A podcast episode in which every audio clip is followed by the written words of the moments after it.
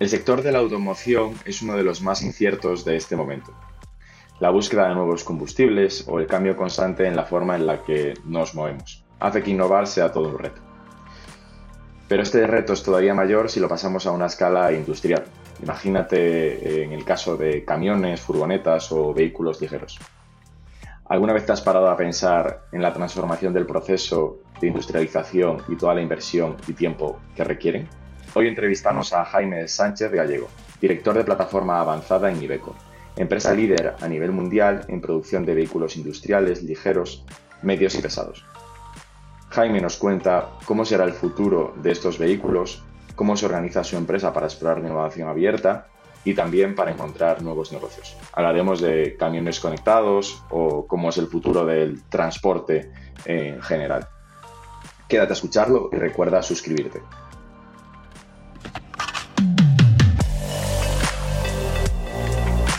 Innovation Takes Guts, un podcast donde hablamos sobre empresas disminuyendo sus propias industrias, Open Innovation y Corporate Venturing. Porque innovar no es para suicidas, no hacerlo sí. Con Bryce Comesaña, Head of New Ventures en Corporate Lab. Hola a todos, hoy tenemos con nosotros a, Jaime Sánchez Gallego que nos va a contar eh, qué está haciendo él dentro de, de, Ibeco. Eh, antes estaba revisando la historia un poco de, Jaime y tu presentación y la verdad es que el currículum es eh, eh, envidiable. ingeniero industrial, experto en tecnología nuclear, has estado en parte de startups, te gusta la inversión, ahora en esto de Ibeco, así que espero que, aprovechemos esta, esta conversación. ¿Qué tal, Jaime? Encantado, muy bien, muchas gracias por invitarme. encantado de estar aquí. Oye, o sea, yo te cuento así un poco, pero danos tú un poco de, contexto de eh, quién es Jaime, o sea, cómo ha sido un poco tu experiencia profesional y cómo has llegado hasta tu rol actual ahora en Ibeco.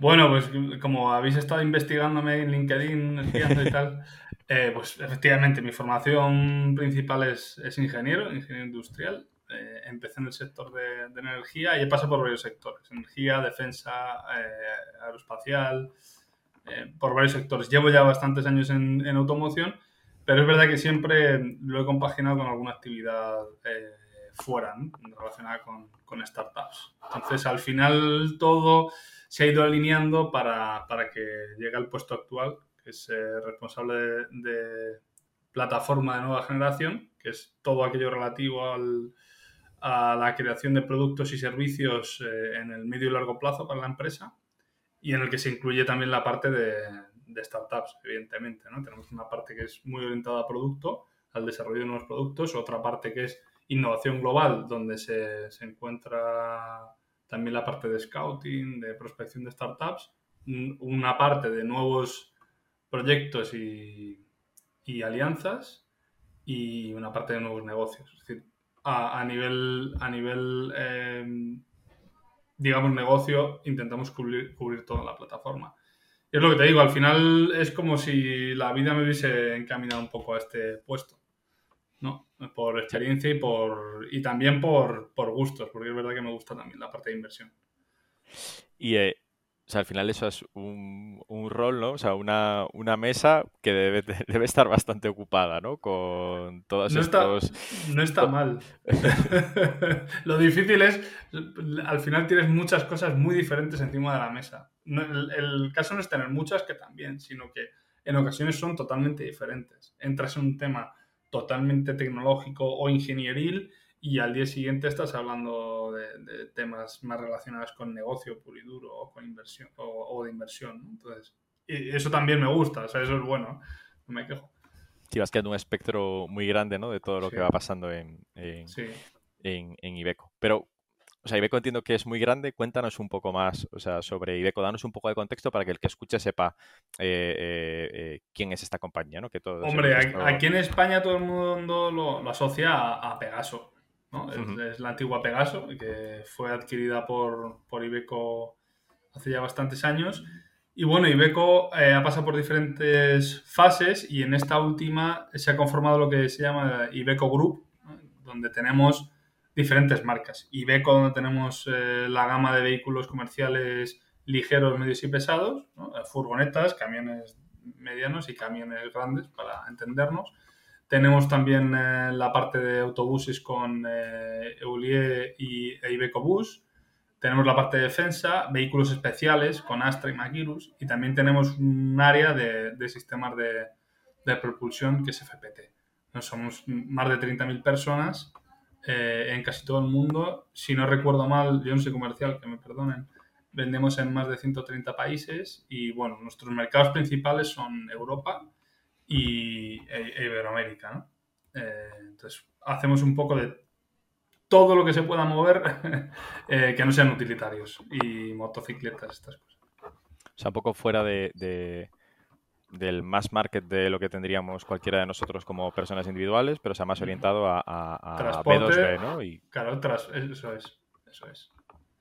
Esta parte de propulsión, por curiosidad, ¿eh? y no me quiero parar mucho aquí. O sea, ¿te refieres a que generáis, o sea, Hacemos motores, motores, motores trenes de rodadura, estamos entrando también en temas de electrificación de chasis. Eh, también tiene un área dedicada a energía, es decir, claro, al diseñar plantas de potencia, motores, no solo se utilizan para vehículos terrestres, también para vehículos marinos, eh, energía, etcétera, etcétera. Y ahora que dices esto de, electrificar, ¿no? O sea, creo que igual es la, la, palabra clave eh, eh, que tendrás en tus conversaciones últimamente, eh, seguro, ¿no? De, cómo va a ser el futuro del transporte, ¿no? Cómo vamos a mover las, las cargas, que seguramente sea lo más orientado a, lo que hacéis vosotros ahora. Bueno, es una discusión, además no es fácil, porque, porque mm, también entra en juego muchas veces la, opinión. Yo con esta formación ingeniería que tengo eh, de cabeza cuadrada intento ser lo más objetivo posible. Entonces, el futuro va a depender mucho del uso mm, que queramos para el vehículo. Entonces, eh, si nos dicen, ¿va a ser todo eléctrico? Yo creo que no. ¿Va a ser todo hidrógeno? Yo creo que no. ¿Va a ser todo motor de combustión interna? Yo creo que tampoco. Eh, hay que mirar los diferentes usos de cada vehículo, los diferentes mercados. Es decir, a nadie se le ocurre que en cinco años eh, en países centroafricanos todos los vehículos que se utilicen vayan a ser eléctricos, ni mucho menos. Eh, allí el motor de combustión interna tendrá, tendrá cierto recorrido. Igual que para misiones urbanas, meramente urbanas, por temas de calidad de aire, lo lógico es que todo el transporte se realice con vehículos eléctricos de aquí a unos años. Entonces, Depende. El futuro, yo creo que sí, que efectivamente el vehículo eléctrico va, a ir eh, creciendo en, uso y en capacidades y prestaciones y las tecnologías también. Pero como todo desarrollo tecnológico, eh, habrá cosas que irán más rápido de lo que esperamos y otras que irán mucho más lento. ahí soy un poco aséptico, ¿no? ¿Y tú qué tienes? O sea, eh, eh, en esta compañía tan grande, ¿no? Al final también tienes una visión bastante global de lo, de lo que va mm. pasando, ¿no?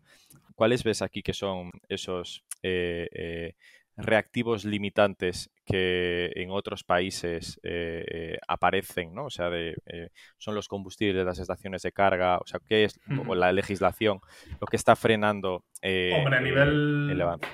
Hay que ver también, depende mucho de los, países y las regiones. ¿no? A mí me gusta hablar de regiones, eh, pues Europa, por un lado, Norteamérica, dentro de Asia, cada país casi se puede considerar diferente.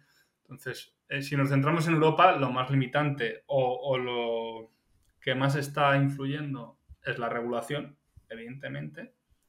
Pero el problema fundamental es que no hay una alineación entre regulación e infraestructuras, por ejemplo la infraestructura de, recarga de, vehículos pesados no son las mismas que las de utilitarios, ni de hidrógeno ni, ni eléctricas. Entonces, para mí eso va a ser lo más limitante. Eh, nosotros ya vamos a tener, eh, este año ya lanzamos a final de año la Dilly eléctrica, eh, es decir, las furgonetas, gama ligera, y como ya es conocido con la Joint Venture, la Venture que tenemos con Nicola, los vehículos pesados tanto eléctricos puros como eh, con pila de combustible, eh, a, partir de 2023 se empiezan a comercializar. Entonces, lo más limitante para mí va a ser, pues eso, la, infraestructura. Eh, si no va compasada con la fabricación de vehículos y con la venta de vehículos, evidentemente hará que el proceso de electrificación pues sea más lento ¿no? en, el transporte. Es lógico. Por eso te decía antes que algunas cosas van más rápidas que otras y, tenemos que ver cómo se va desarrollando. tampoco se puede hacer mucho más. Porque esas infraestructuras de, carga, eh, entiendo que ahora, o sea, tener una, tener una estación de carga de, de, este tipo de vehículos que van a requerir una potencia muy diferente a la que puedes cargar tu coche eléctrico o lo que sea, o sea, es una infraestructura más difícil de montar, ¿no? Y que ahora se utilizará en ciertos puntos tipo puertos, zonas francas, etcétera, ¿no? O sea, donde depende, puede depende mucho, depende mucho, porque si tú lo que haces es un uso, por ejemplo, diurno, con una autonomía de unos 200 kilómetros, 300 al día, bueno, pues te puedes plantear usar un cargador normal eh, de un utilitario durante la noche. No hay problema. Otra cosa es que tú necesites hacer larga distancia en el que tras cuatro horas de conducción necesitas, eh, el, conductor tiene que parar obligatoriamente en torno a 45 minutos y ahí tienes que realizar una recarga. Entonces ahí ya estamos hablando de otro tipo de cargador. Yo estoy convencido de que las, grandes empresas eléctricas eh, no van a tener ningún problema en, tanto en su eh, diseño como en su instalación. Eh, el asunto es cuándo van a estar. Y en el sector transporte es fundamental que estén a la par o antes que los vehículos, casi, porque si no, nadie se va a plantear hacer un transporte, claro, es, lo, que te, lo, que, lo que te he comentado antes. Hay que ser un poco aséptico en el sentido de mm, ninguna tecnología es mejor que otra, sino depende del uso y del estado de las diferentes tecnologías. ¿no? Cuando se acompasen, ya tendremos todos menos problemas. Pero de momento eh, estamos en ese, en ese impasse.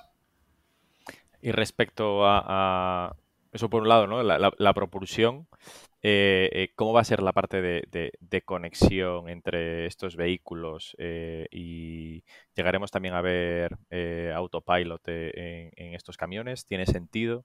Sí, yo, yo, creo que sí. Yo creo que sí. Igual va a pasar un poco algo parecido, ¿no? Regulación e infraestructuras. En el caso del vehículo autónomo, la regulación va un poco por detrás. Nosotros ya estamos trabajando, hemos hecho proyectos de lo que se llama platooning, los hemos terminado ya. Platooning es viaje en pelotón. Son eh, varios camiones uno detrás de otro, el primero lidera, los de detrás en teoría son autónomos, hay varios niveles. ¿no? Puede ser, a, día de hoy no son autónomos, sino que es una ayuda al conductor.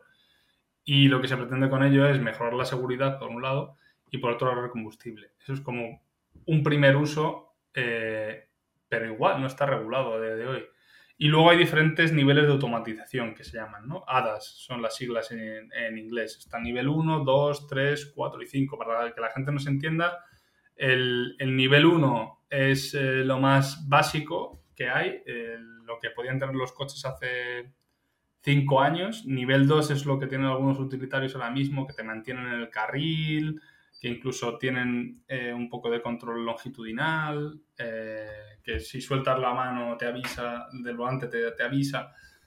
Un nivel 3 ya es un nivel en el que la automatización es mucho mayor. Un nivel 4 eh, quiere decir que tú ya no tienes que hacer nada, tienes que ir sentado en el puesto del piloto, pero el, el vehículo funciona de manera autónoma y tu tiempo de reacción puede ser mucho mayor, si tú puedes estar haciendo otra cosa dentro del vehículo y nivel 5 ya es totalmente autónomo, no hace falta, no hace falta conductor, ¿no? Entonces la tecnología a nivel vehicular va avanzando bastante, eh, pero se tiene que compasar con las infraestructuras. Lo has dicho muy bien antes, la conectividad. el tema de la conectividad, no solo para los servicios derivados de, temas logísticos o transporte o, B2B, eh, es muy importante para el tema de la automatización. Y al final eso es inversión en infraestructuras eh, y regulación también. Entonces, yo ahí soy un poquito más optimista eh, porque creo que la tecnología en general de la, conectividad se está desarrollando rapidísimo y la regulación va a ir un poquito por detrás. Entonces, si la regulación se acompasa a la tecnología, yo creo que para 2030 sí que veremos, al menos en, algunas misiones concretas en algunos tramos de autovía o en, eh, algunas zonas, eh, el uso del camión autónomo, por ejemplo. Y a nivel ciudad, a nivel urbano, tampoco soy un especialista, me parece un poco más complejo. porque la cantidad de infraestructura eh, que es necesaria eh, es, mucho mayor. Entonces las inversiones son mayores, la tecnología que se requiere es diferente, por ejemplo, al de un vehículo de larga distancia en carretera. Pero yo, yo ahí soy más optimista. Yo creo que la tecnología iba más rápida que la regulación. Pero si tienes ya, comentabas antes, ¿no? O sea, que los conductores tienen ese periodo de descanso de 45 minutos cada cuatro horas de, conducción, ¿no? Si tú tienes un sistema que te permita reducir esos tiempos de descanso y que el camión siga avanzando eh, una hora más porque tienes esa autonomía, al final o sea, es una eficiencia de, de, coste, ¿no? Es decir, o sea, claro, el, imagínate... un parado 45 minutos. Claro, imagínate con la carencia de conductores que parece que va a seguir habiendo, no, no que hay, sino que incluso se puede incrementar el tema del platooning que comentaba antes, del pelotón. Tú llevas eh, un pelotón de cuatro camiones con un solo conductor, los otros tres van, eh, en modo seguimiento todo el rato e incluso el, propio conductor del primer vehículo va descansando bastante tiempo, no va conduciendo. Pero igual, eso hay que regularlo, hay que legislarlo. Sí, porque ¿qué pasa con este camión cuando coge una salida, ¿no? De la, efectivamente. ¿Qué pasa con los otros? O sea, el primero bien, pero los otros tres que vienen detrás, eh, eh, ¿quién los dirige? Y tiene que aparcar. ¿Y cómo es la carga y descarga? Porque la carga, la carga y descarga de los vehículos de transporte de hoy es muy manual. ¿Se puede automatizar? ¿No se puede automatizar? Es complicado porque la carga es variable, no es siempre la misma. ¿no? Eh, toda esa parte es la, es la difícil. Es lo que te decía. A nivel tecnológico me parece que vamos muy por delante de lo que la regulación y el uso eh, permiten en muchos casos. En, el, en, el, ámbito, digamos, de las cero emisiones, yo creo que eh, está sucediendo al revés. La regulación va por delante y la tecnología eh, va evolucionando, va evolucionando rápido, más rápido de lo que pensaba. Ten en cuenta que el motor de combustión interna tiene más de 100 años y sigue desarrollándose y sigue evolucionando.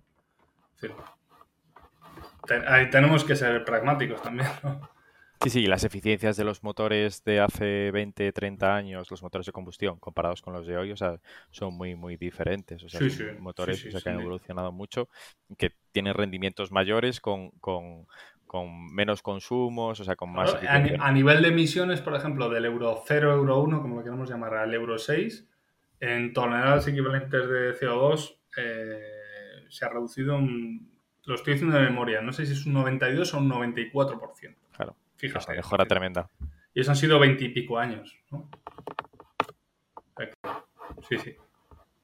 Y entrando un poco más en detalle, o sea, de esto de eh, eh, plataforma avanzada, eh, ¿cómo se relaciona esta, esta plataforma avanzada ¿no? que, que, lideras junto con cómo va a ser el futuro del transporte? ¿no? O sea, ¿qué proyectos estáis haciendo a día de hoy o habéis hecho Comentabas antes lo de Nicola, o sea, un poco cómo, va esto. Bueno, a ver, ten en cuenta que mi función o la función de la plataforma en la empresa es, eh, como en otras empresas, una oficina global de programas. ¿no? Entonces, todo aquello que tiene que ver dentro de vehículos medios y pesados con eh, lo que va a suceder eh, dentro de 5 o 10 años es en lo, que, en lo que yo estoy ayudando. Entonces, ¿qué hacemos? Bueno, pues por un lado, intentamos definir cuáles son los requisitos del producto eh, vamos a poner un tiempo entre el 25 y el 27, de acuerdo primero a la normativa. Claro, ¿qué normativa va a entrar en vigor? Eh, en las diferentes regiones, ¿no? no solo en Europa. Vale, eh, ¿cómo cumplimos esos requisitos? ¿Los cumplimos a día de hoy con nuestros vehículos, sí o no? Si es que no, ya tienes contenido para, para el próximo producto. Luego tenemos que ver cómo va a evolucionar el cliente, pero claro, en un sector como el nuestro, ¿quién es el cliente? ¿Es el conductor? ¿Es el transportista? ¿Es el, sector logístico? A corto plazo es fácil, ¿no? Pero a medio y largo plazo ya no empieza a ser más difuso. Entonces, esa es una de las cosas que estamos haciendo nosotros, intentar entender cómo va a evolucionar el, sector, los sectores que hacen uso de los camiones eh, en los próximos años. Luego, a nivel tecnológico, pues evidentemente lo que intentamos es hacer una monitorización de diferentes tecnologías. Eh, aquí tiene un peso muy gordo el, equipo de, ingeniería y de IMARDE. Eh, ¿Qué diferentes tecnologías hay para las diferentes necesidades que vamos identificando? Hablo de bajo nivel, es decir, nuevos tipos de combustibles, nuevos tipos de trenes de rodadura, materiales, cosas de todo tipo, ¿no? Y entonces ahí igual vamos haciendo un, un análisis de cada una de las tecnologías para ver qué cabida puede tener, si tiene sentido que entre en el producto o no, si es homologable o no, etcétera, etcétera.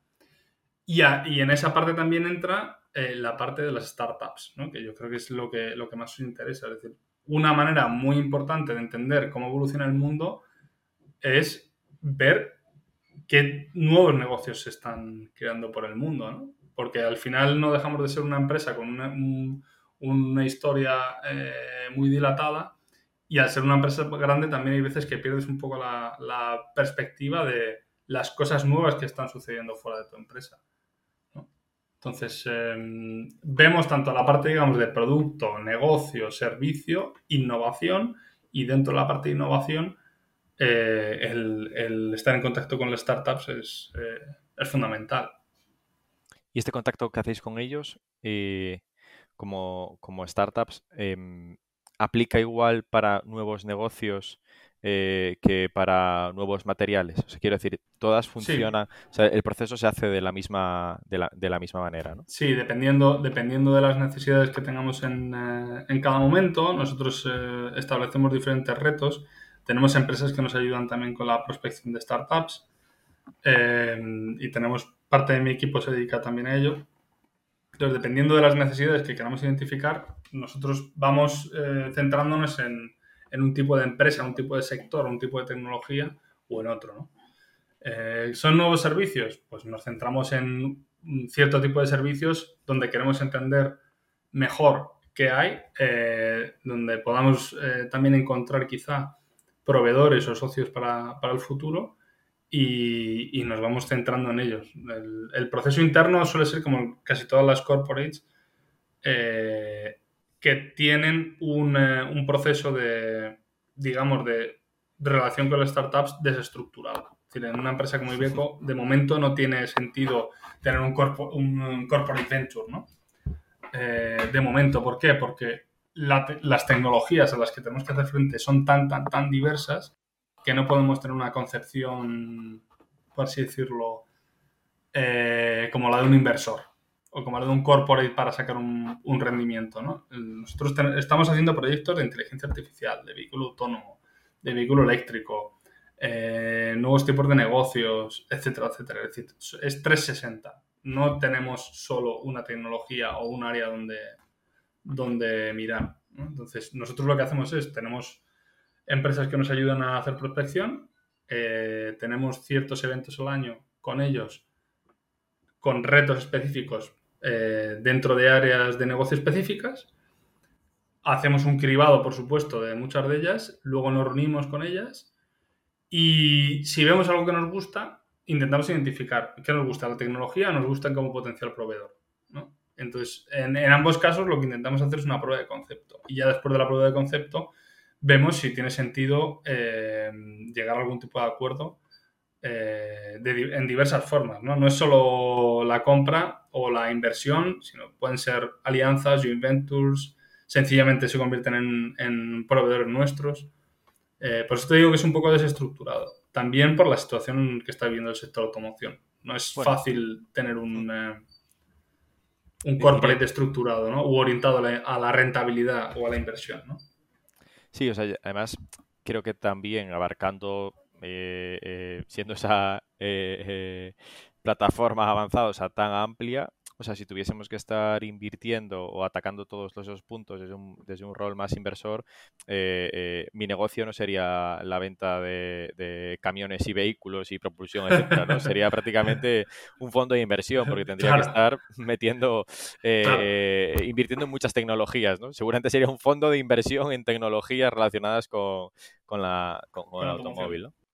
Y esta, esta desestructuración también te da cierta agilidad, entiendo, para poder adaptarte a cada una de, a que venga una startup y diga, oye, yo quiero ser solo proveedor, o yo quiero que eh, me compres la tecnología y me la licencies, o otros que funcionen de otra forma. Eh, eh, o quiero hacer una prueba de concepto y ya está, ¿no? O sea, porque necesito esto para validar en X, en X ronda.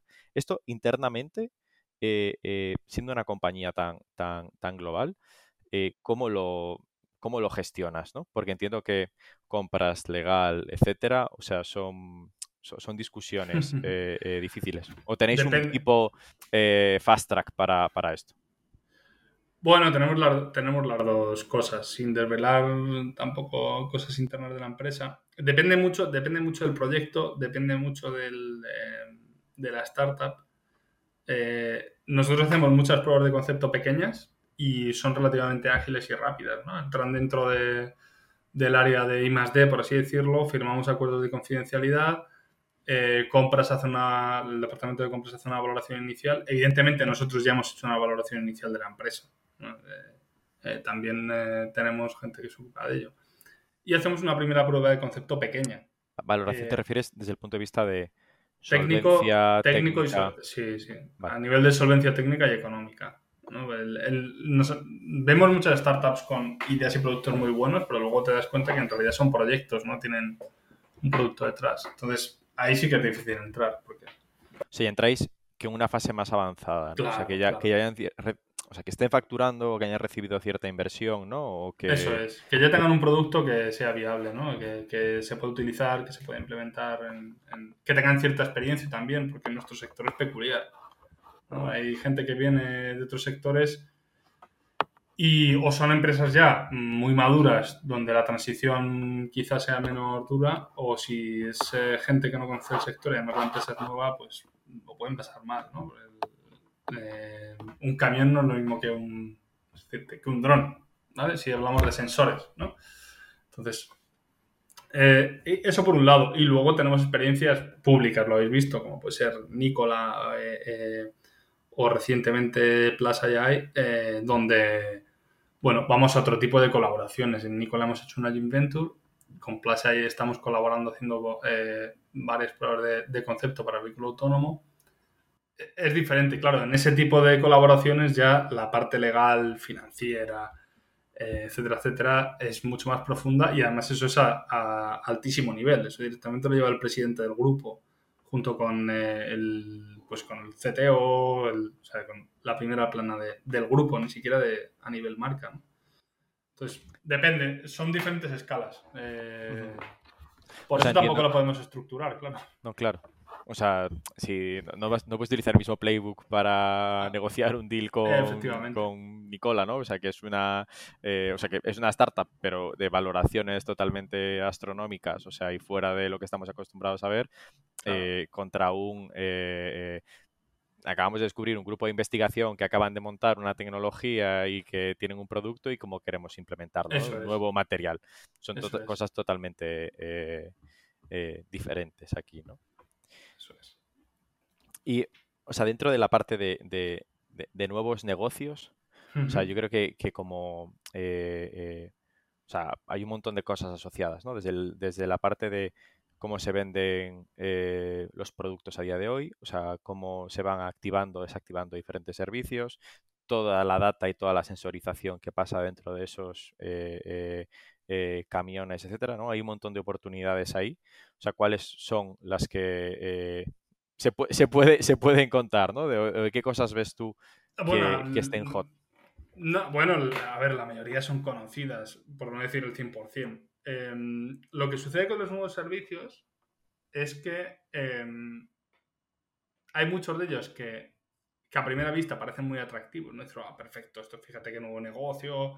Y luego cuando entras en detalle, es o hay complicaciones técnicas o sencillamente los volúmenes no son suficientes como para que sea un nuevo negocio. Entonces, yo donde, eh, opinión particular, y no solo mía, sino de, bastante gente de, nuestro sector y de las infraestructuras, ¿dónde va a haber mucho nuevo negocio con todo el tema de la conectividad?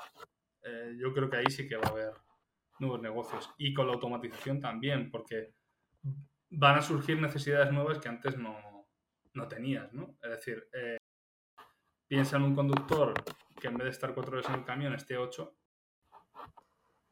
eh, va a tener otras necesidades completamente diferentes. Eh, ya, no es eh, sencillamente conducir, parar, no, no, va a ser diferente.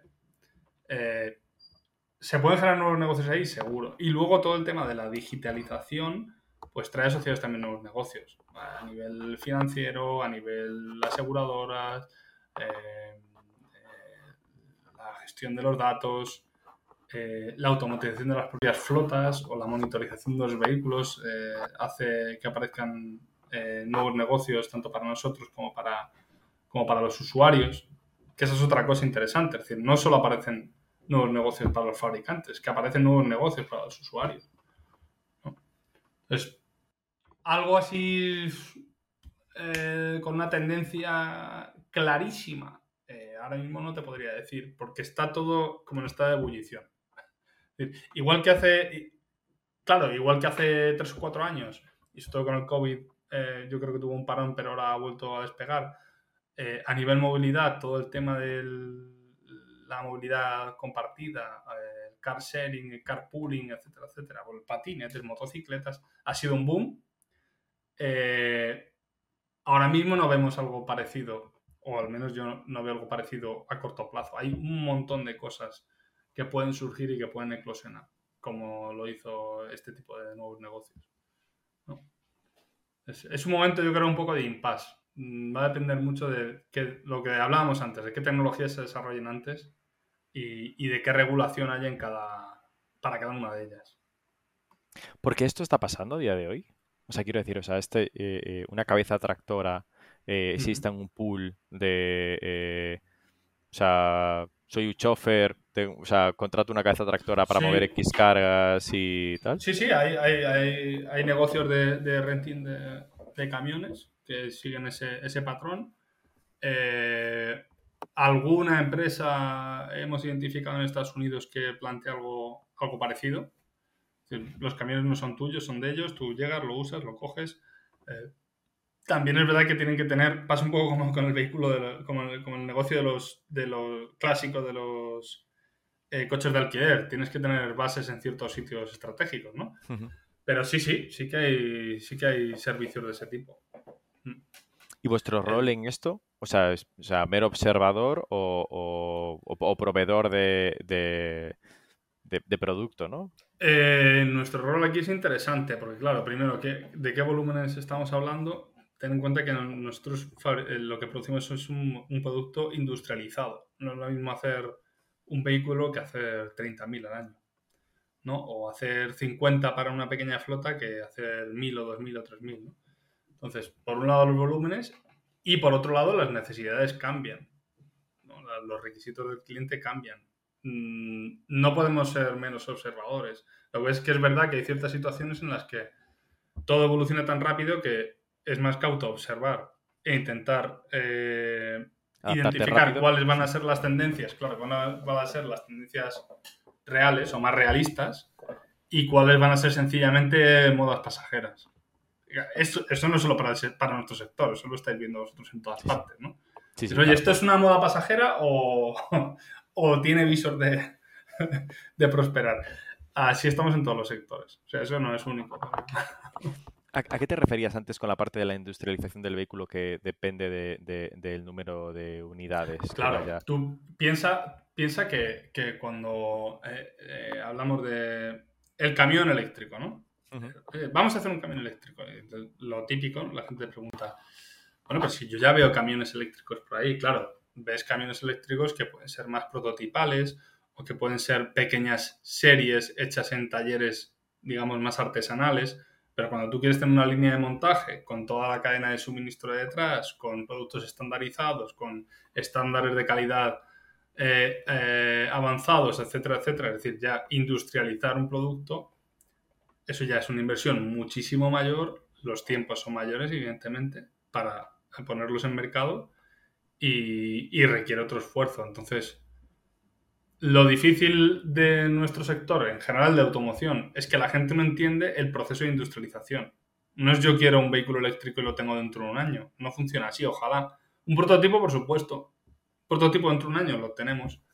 Pero que eso es un prototipo, una serie pequeña de vehículos y otra cosa es producirlo de manera industrial. ¿no? Hmm. Claro, porque te afecta si tengo una planta, tengo que reorientarla si ya no produzco la línea anterior, tengo que eh, ser eficiente en costes, o sea, ya no entra la parte de vamos a probar y ya está. Diseñar el utillaje, tienes que eh, hacer eh, prospección de nuevos proveedores, traer nuevos proveedores, firmar acuerdos estratégicos con ellos y luego, efectivamente, ver que no estéis para los costes de producción, ¿no? Porque la adaptación también requiere eso.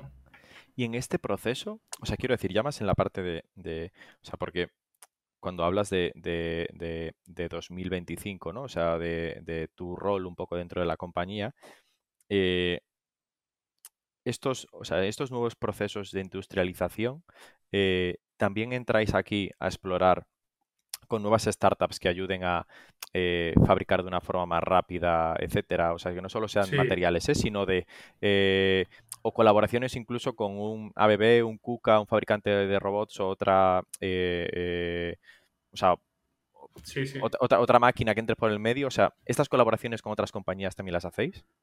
Sí, bueno, de hecho, de hecho, lo bueno de la plataforma es que nosotros en realidad eh, hacemos de central de información de todas las diferentes unidades de negocio, ¿no? Ingeniería, fabricación, ventas, eh, marketing, etcétera, etcétera. Entonces, eh, Ibeco desde hace años tiene ya una estrategia de excelencia en fabricación. de hecho, estamos certificados en lo que se llama World Class Manufacturing, las plantas, por ejemplo, aquí de España, Madrid y Valladolid, son oro, o sea, han, alcanzado ya un, estándar muy alto y esto requiere, evidentemente, em, una mejora continua en la que entran procesos de industria 4.0, de virtualización.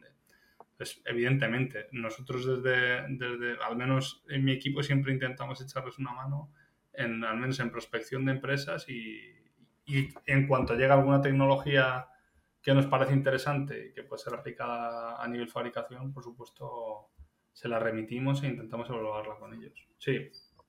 Funcionáis un poco entonces como un eh, servicio central, ¿no? Por lo que dices.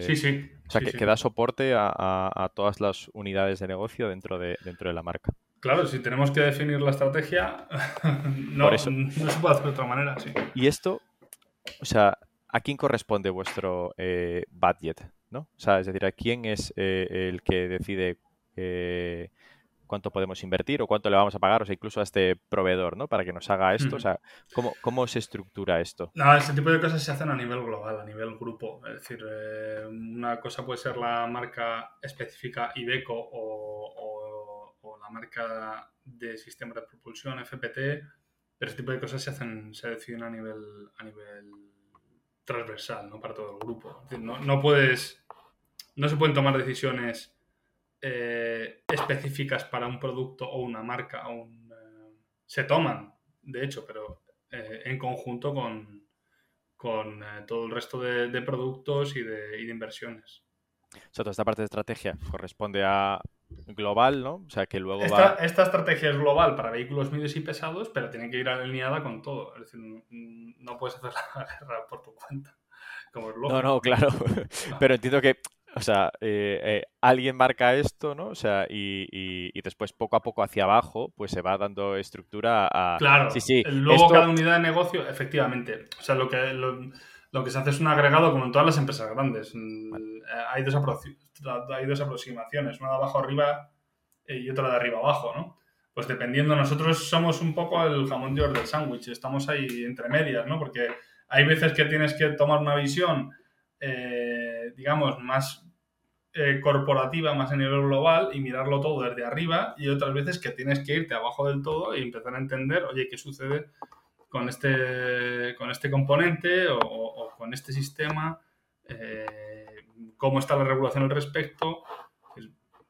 Mm, hacemos un poco de, de ligazón ¿no? entre el mundo, digamos, de la estrategia y de, y de las decisiones corporativas y, la, eh, y las operaciones de las diferentes unidades de negocio. no, es divertido, pero no es sencillo. También te lo digo. No, no, no, no, tiene, no tiene pinta.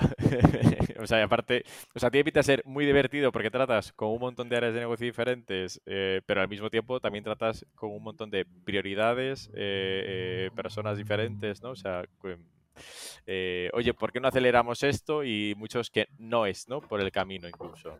Eh, claro, claro, a ver, las prioridades, eso, eso es lo más complicado en cualquier empresa. Las prioridades, y cómo entendemos cada uno de nosotros las prioridades, que yo creo que lo más difícil, es lo más complicado en una empresa. Entonces, lo que sí es verdad es que eh, con, la, con la puesta en marcha del, del, nuevo grupo sí se están dando unas directrices generales bastante, bastante homogéneas, bastante claras. Eh, los programas que hacemos a nivel global van muy alineados a, pues eso, a la mejora en cuanto a rentabilidad, a la innovación. Es decir, las grandes líneas trazadas a, nivel, digamos, presidente del grupo eh, son bastante claras, con lo cual eso facilita mucho el camino.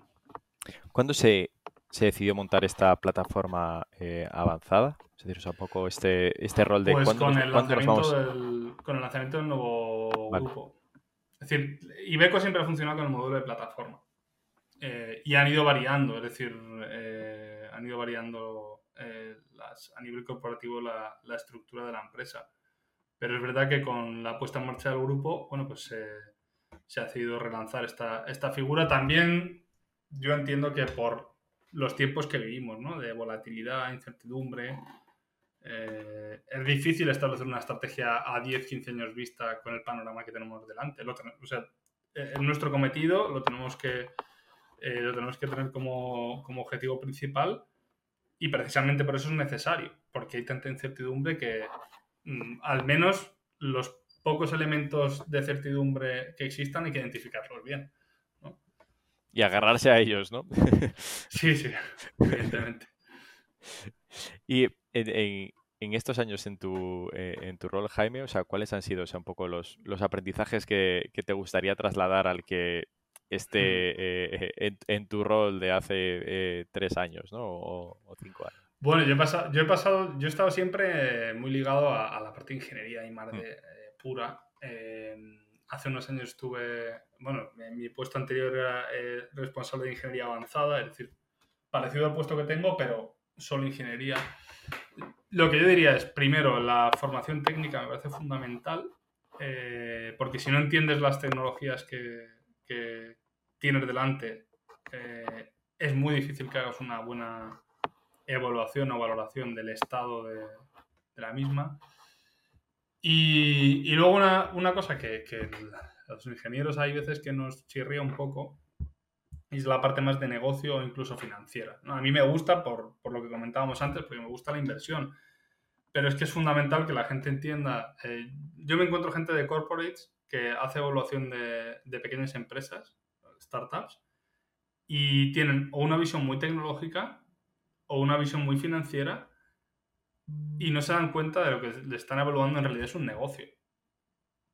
Tú vas a una tienda y dices, a ver, ¿me atiende bien el dependiente? Sí. ¿El género que tiene es bueno? ¿Sí o no? Sí. ¿El, ¿Los precios son razonables? Sí. A ver, ¿el local es adecuado? ¿Cuánto paga de alquiler esta gente? ¿Pagará mucho? ¿Cuántos empleados tiene? ¿Tiene suficientes empleados? ¿Tiene demasiados? Si tú lo que estás evaluando es un negocio, no estás evaluando ni una tecnología ni unos números. Y yo ese es el consejo que le daría a alguien que, que empieza en, en, un puesto como este. Yo también he tenido startups y vengo de familia, eh, de familia de pequeños empresarios. Es decir, para mí es más fácil entender eh, el otro lado, ¿no? O tener el punto de vista de, la empresa que viene a verte o a enseñarte un producto. Pero es verdad que en muchas ocasiones te encuentras con gente que tiene bastantes años de experiencia en, en este sector y a mí por lo menos me deja perplejo el que no entiendan que están evaluando un negocio. Lo que tienen que entender es si funciona el negocio. ¿Te refieres en esto a, a, que, o sea, solo se fijan en la tecnología, ¿no? Y cómo la pueden aplicar, y igual incluso en algunos casos intentando ver cómo puedo aplicar esa tecnología, porque eh, claro. es la tecnología de moda, ¿no? Y tengo que aplicarla a mi negocio. Y por otro, el no evalúo un negocio, ¿no? O sea, simplemente tengo un Excel delante y, y, y aplico mis claro. fórmulas y, y, veo, o sea, mi Eso es. descuento de flujo de caja. Esto no me da. De pronto encuentro una tecnología fabulosa para, para mis camiones, eh, nunca, nunca antes vista. Mm, parece que los precios van a ser competitivos para ese componente. Vamos a hablar de un componente específico. Eh, fabuloso. pero a ver, ¿tienen capacidad para producir al mismo nivel, al mismo, con el mismo volumen que nosotros producimos? ¿Van a ser capaces de implantar unas políticas de calidad que luego permitan que no haya fallos en, ¿no? en los vehículos, etcétera, etcétera? O al revés, de pronto llegas a alguien que sí que tienes eso, pero oye, ¿tiene dinero suficiente para hacer acopio de materiales y que no me dejen tirado en, a mitad de año porque el banco no les da la línea de crédito, no se la amplía, ¿no? al final es un negocio, es lo que te decía. Eh, y, luego al revés, gente que no sabe de tecnología y se mete en, eh, evaluaciones o en proyectos con empresas con tecnologías que, ni yo soy capaz de entender en detalle. Tienes que tener un experto de verdad en esa tecnología para entrar en ella. Eh, podemos hablar de inteligencia artificial, podemos hablar de blockchain, podemos hablar de un montón de cosas donde si no tienes un verdadero experto a tu lado, es difícil que tú entiendas si lo que estás viendo es eh, aplicable o no, o es... Aquí os apoyáis con terceros. Quiero decir, si, tú no, si no tienes experiencia en blockchain ¿eh? o inteligencia artificial. Bueno, en una empresa eh, como la nuestra tenemos expertos en casi todas las áreas. Es decir, es fácil identificar a... Pero sí, en, en ocasiones sí. En ocasiones sí. Pero en, realidad ahí tenemos suerte, tenemos gente que al menos eh, a un nivel, no voy a decir avanzadísimo, pero a un nivel intermedio sí que tienen conocimiento de casi todas las tecnologías que evaluamos. Para poder entender al menos el caso de uso, cómo se puede aplicar. Eso es. y vuestro, vuestro rol también un poco en ese caso de, aparecer una startup, ¿no? Y, la evalúas como negocio. Ya no digo una startup, o sea, aparece un negocio, o sea, un componente nuevo que puede abaratar vuestro coste de producción o, lo que sea, en el caso que decías. Eh, ¿Cómo sois vosotros aquí? O sea, si identificas que no va a poder tener caja eh, eh, dais soporte, eh, firmáis un compromiso de contratación o lo habéis hecho en el pasado para que el banco libere una línea de crédito. O sea, ¿cómo de, de, cómo de duro sois en ese sentido? ¿no? Hombre, yo, yo, creo que depende. Además, eso es un tema más, digamos, de compras más que innovación. Es decir, eh,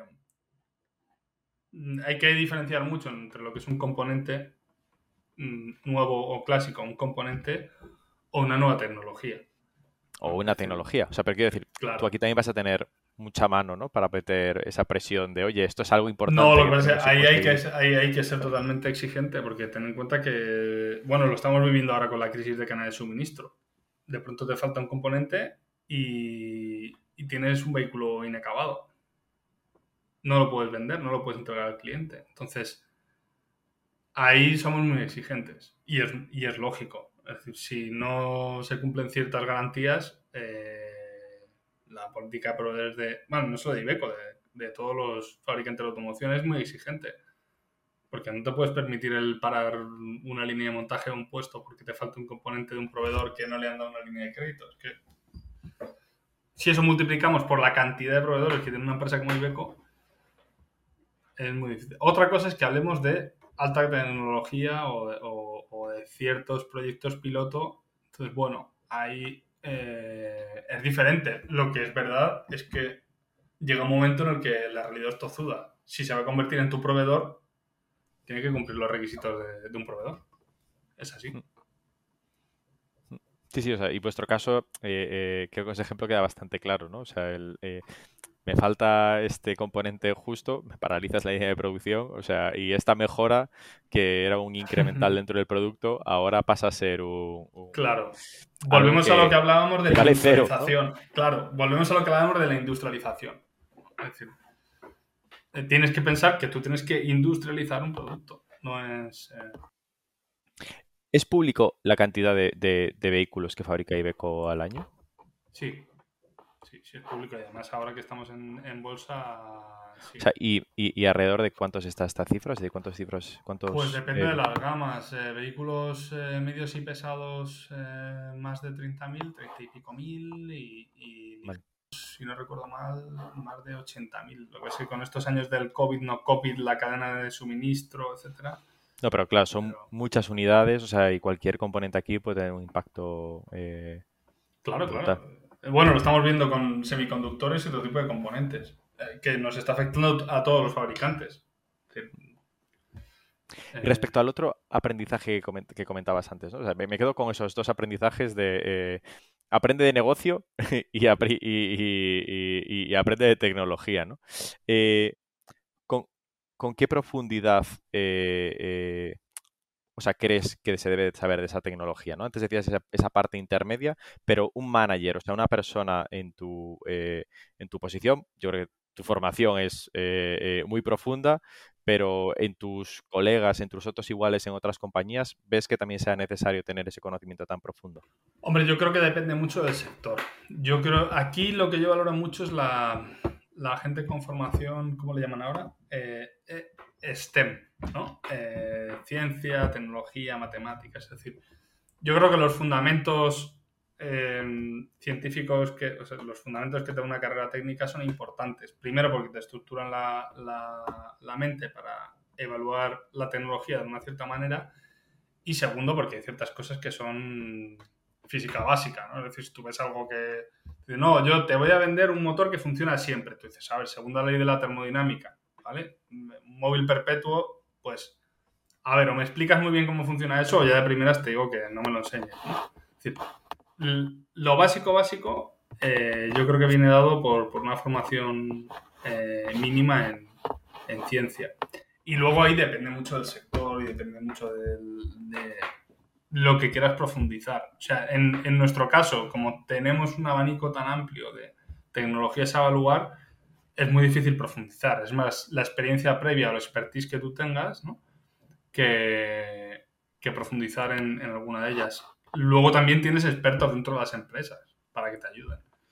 Y luego hay sectores como puede ser el sanitario o el biotecnológico, donde eh, te puedes centrar más en un área, digamos, mm, software o inteligencia artificial o eh, en este campo y en un ámbito más biológico o médico, ¿no?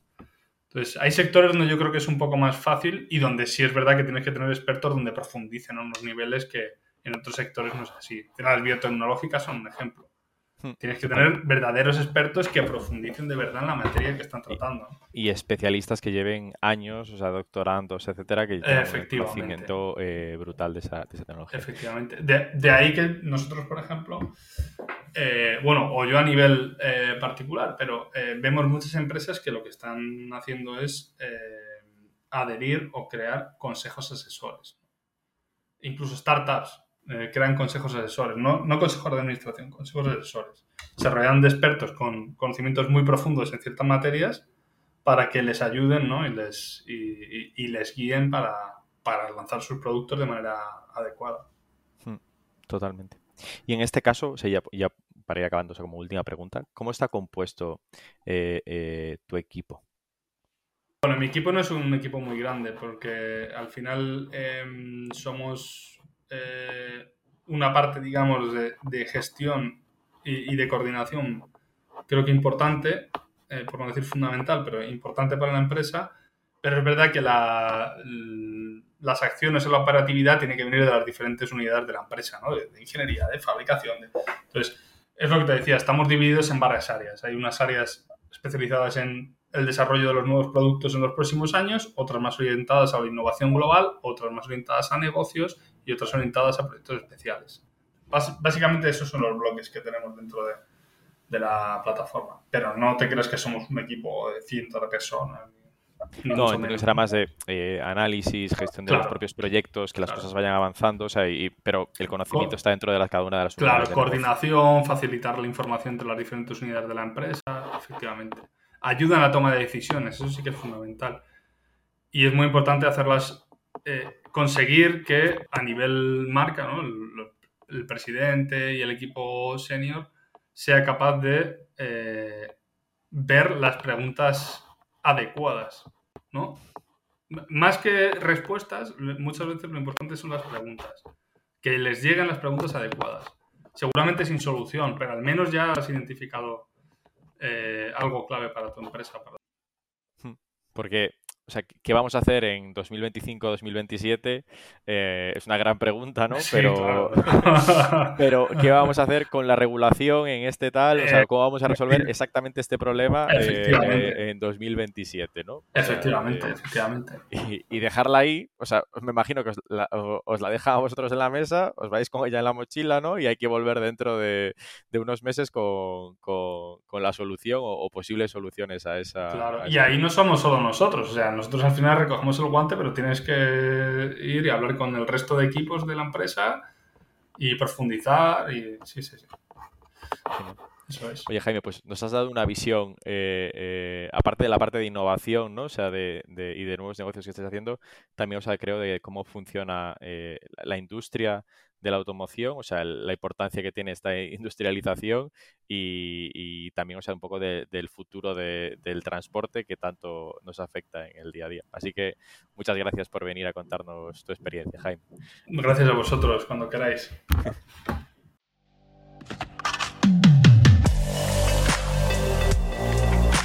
Innovation Takes Guts, un podcast donde hablamos sobre empresas disminuyendo sus propias industrias, Open Innovation y Corporate Venturing. Porque innovar no es para suicidas, no hacerlo sí. Con Bryce Comesaña, Head of New Ventures en Corporate Lab.